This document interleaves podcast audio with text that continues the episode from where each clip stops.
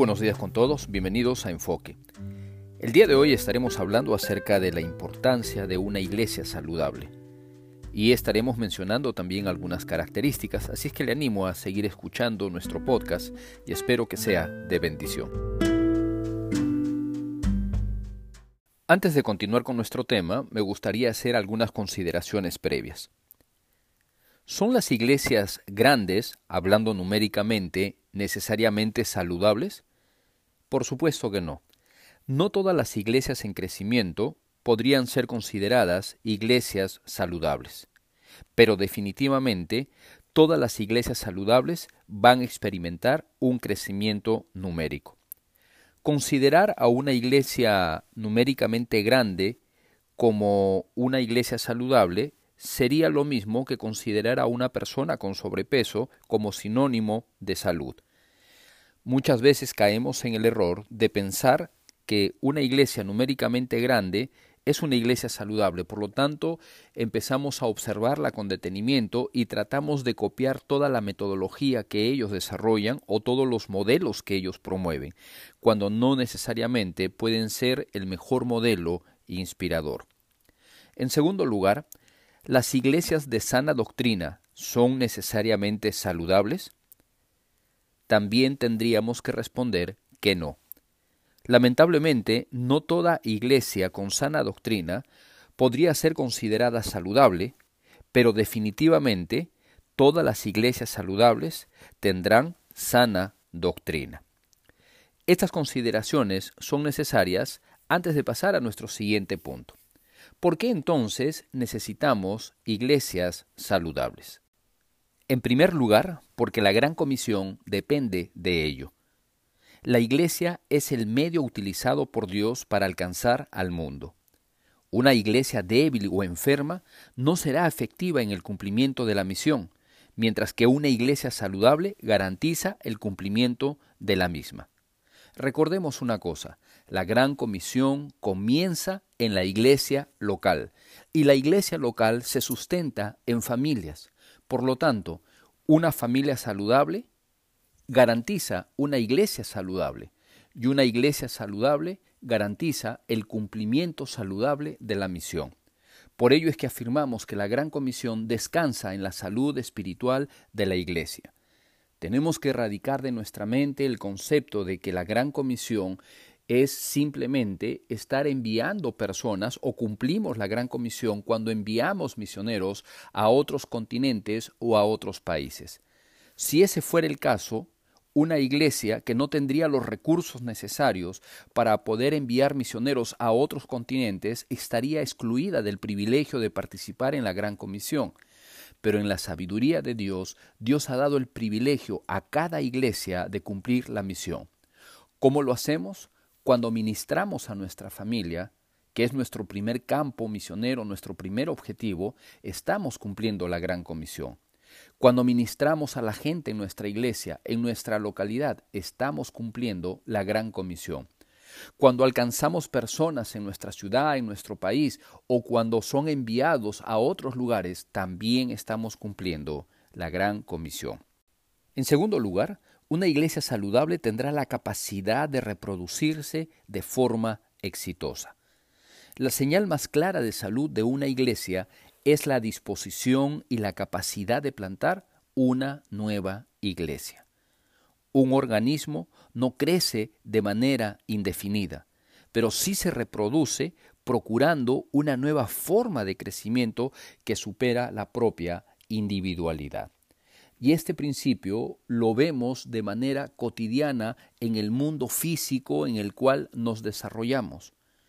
Nosotros, los seres humanos, por ejemplo, no crecemos de manera infinita, no crecemos de manera constante todo el tiempo. Llega un momento en nuestra vida en que nuestro crecimiento se manifiesta de una nueva forma, se manifiesta de una manera diferente, es decir, a través de la multiplicación, a través de nuestros hijos, a través de nuestros nietos.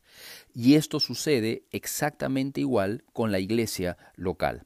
Sería ingenuo pensar que una iglesia va a crecer numéricamente sin parar no tendrá límites en cuanto al crecimiento numérico. Pues no, la iglesia crece o se estanca en un momento, tiene un límite, por decirlo en cierta forma, de crecimiento numérico, pero al mismo tiempo tiene otra manifestación de ese desarrollo o de ese crecimiento a través de la reproducción. En tercer lugar, una iglesia saludable ejerce un efecto multiplicador efectivo, que afecta poderosamente a las iglesias hijas. Podríamos decir entonces que una madre sana generará una hija sana. Una iglesia sana, una iglesia madre sana, va a generar o engendrar hijas espirituales sanas. En la creación de Dios, la máxima es la siguiente. Un organismo aislado puede morir, pero la información genética permanece para poder seguir procreándose. Ahora me gustaría compartir con ustedes acerca de las características de la iglesia saludable. ¿Cuáles son las características? Obviamente no todas, pero las principales características por las cuales debemos identificar una iglesia saludable. Primera característica de una iglesia saludable tiene que ver con los fundamentos bíblicos. Una iglesia saludable está basada en sólidos fundamentos bíblicos enfatiza la autoridad de las escrituras y la sana doctrina. Segunda de Timoteo 3:16 y 17 nos dice, Toda la escritura es inspirada por Dios y útil para enseñar, para redarguir, para corregir, para instruir en justicia, a fin de que el hombre de Dios sea perfecto, enteramente preparado para toda buena obra. Es decir, una iglesia es saludable porque está basada en la palabra de Dios, porque enfatiza la autoridad de la misma y vive en base a su doctrina. Segunda característica de la iglesia saludable. Una iglesia saludable vive su fe con entusiasmo, entrega, ímpetu y pasión, pero todo esto es un resultado de su andar con Dios. Una fe basada simplemente en la sana doctrina no basta como factor de vida espiritual. En las iglesias donde es muy marcado el concepto del cumplimiento del deber y tendencias legalistas, tienen un fervor espiritual en su desarrollo porque en su concepto todo se trata de cumplir, todo se trata de obedecer, de lograr cosas y no necesariamente logran desarrollar una relación personal con Dios. El, entusiasmo y las convicciones, así como su separación del mundo, debe ser la consecuencia natural de nuestra relación con Dios. Cuando el Espíritu Santo actúa, y no cuando dice o decimos que actúa, ejerce efectos concretos en la vida de los creyentes, desarrollando una, una atmósfera que se va a respirar durante el culto. Es decir, el, los días de culto, un domingo por la mañana o el día cuando normalmente nos congregamos, lo que se va a ver finalmente va a ser el resultado del desarrollo espiritual o de nuestra espiritualidad que se consiguió durante la semana. El culto dominical o los días de servicio termina siendo entonces la consecuencia o la manifestación de la vida espiritual de sus miembros. Una auténtica espiritualidad será el elemento determinante que atrae a las personas al Evangelio. Ese va a ser el punto crucial, nuestra relación con Dios. Entonces dijimos, en primer lugar, una iglesia saludable está basada en la palabra de Dios. En segundo lugar, una iglesia saludable se enfoca y desarrolla o busca desarrollar en los miembros una relación espiritual permanente con Dios a través del Espíritu Santo. En tercer lugar, una iglesia saludable ministra a su gente, no la utiliza centra sus esfuerzos en la edificación, capacitación y la enseñanza de principios bíblicos con el propósito de incentivar el crecimiento y la madurez espiritual. Es decir, el propósito de la iglesia, el propósito del liderazgo es edificar a los santos, ayudarles en su crecimiento espiritual para que sean hechos semejante a Cristo. El propósito del liderazgo no solamente es utilizarlos para nuestras propias metas. El propósito del liderazgo no solamente es llenar un cuarto con la mayor cantidad de personas, porque esto nos da cierto renombre. El propósito del liderazgo no solamente es jactarnos de grandes números para mostrar nuestra eficacia. No, el propósito está centrado en los creyentes, no en los números.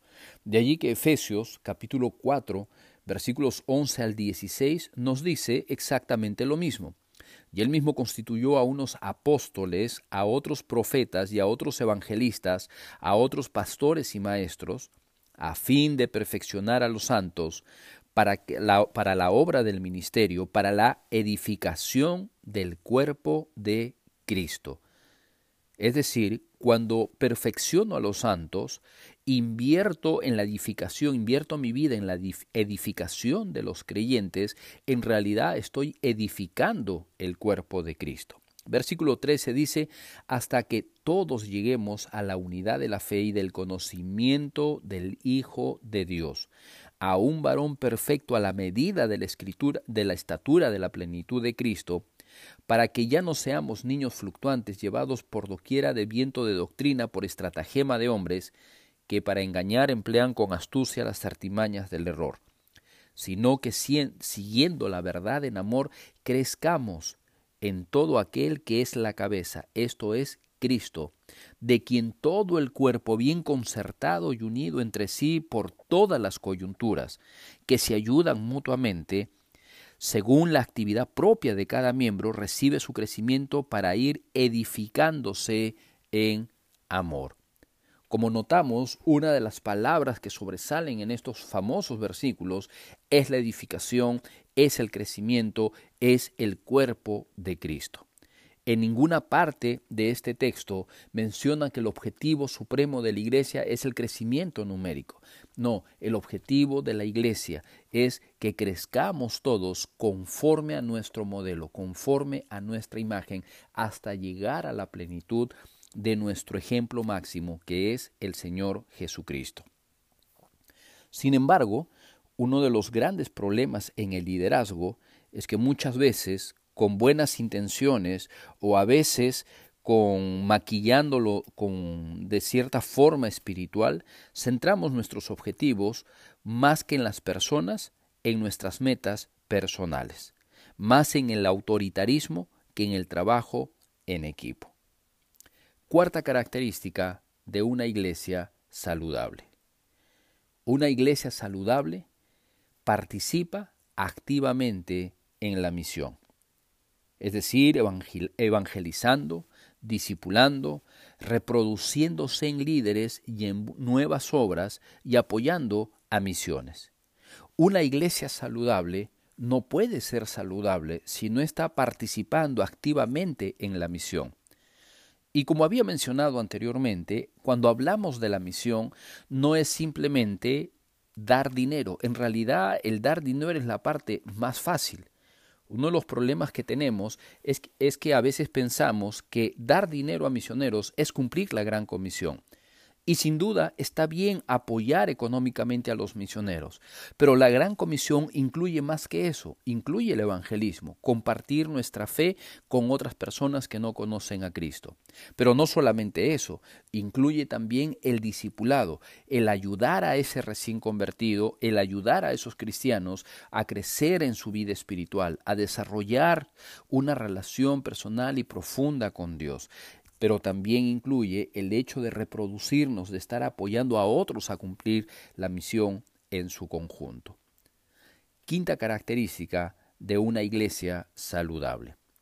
Una iglesia saludable ama. Lo vuelvo a repetir, una iglesia saludable ama, es decir, desarrolla un ambiente adecuado en la cual sus miembros pueden experimentar el amor y el poder sanador de una comunidad cristiana. El amor que viene de Dios produce una fuerza de atracción mucho más poderosa que cualquier programa evangelístico basado exclusivamente en la comunicación verbal. Cuando hay deficiencia de amor, el crecimiento de la iglesia se verá afectado. Sabe, a veces ponemos tanto énfasis en programas para compartir el Evangelio y eso está bien. No está mal el hecho que busquemos por diferentes modelos, a través tocando puertas, a través de diferentes programas o en este caso a través de los medios sociales, de hablar a otros de Cristo. Y eso está muy bien. Pero ¿sabe qué es lo que realmente marcará su vida?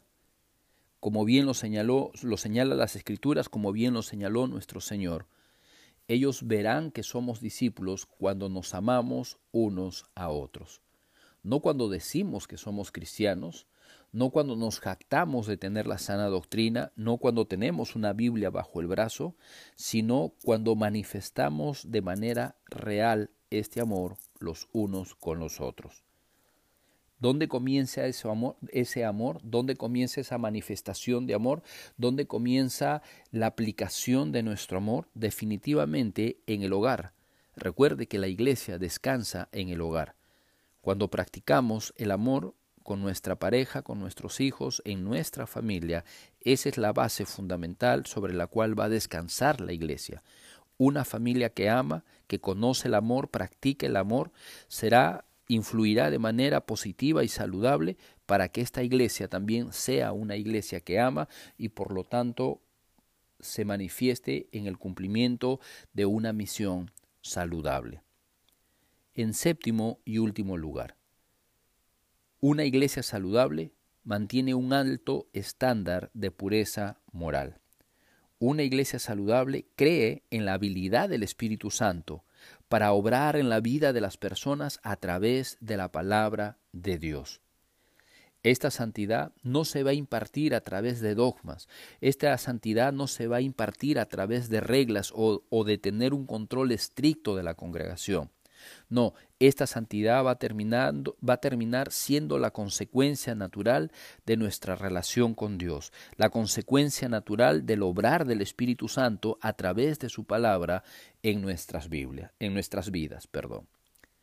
Entonces, aplicando este principio, podríamos llegar a las siguientes aplicaciones o conclusiones. En primer lugar, el crecimiento numérico de una iglesia será el resultado de su salud espiritual.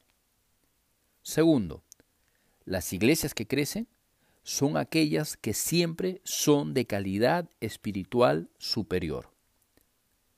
Tercero, reducir la salud de una iglesia a cifras numéricas de asistencia a los cultos es una medida poco adecuada. En vez de poner todo nuestro esfuerzo en un crecimiento numérico, en vez de poner toda nuestra actividad y tiempo en buscar que esta iglesia sea numéricamente grande, atrayendo a gente y buscando grandes multitudes, debemos de enfocarnos en el enfoque bíblico, en el enfoque correcto, que es enfocarnos en la calidad espiritual, en la salud espiritual de la iglesia.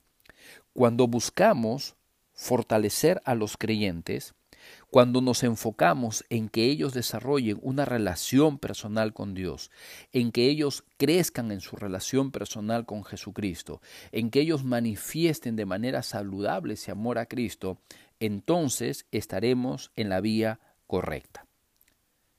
Una iglesia basada en sólidos fundamentos bíblicos, que evidencia un genuino andar con Dios, involucrada en el crecimiento de sus miembros, los cuales están abocados a la misión, cuyas actividades están impregnadas del amor a Cristo, que viven su fe de una manera ferviente y apasionada, es imposible que no crezca.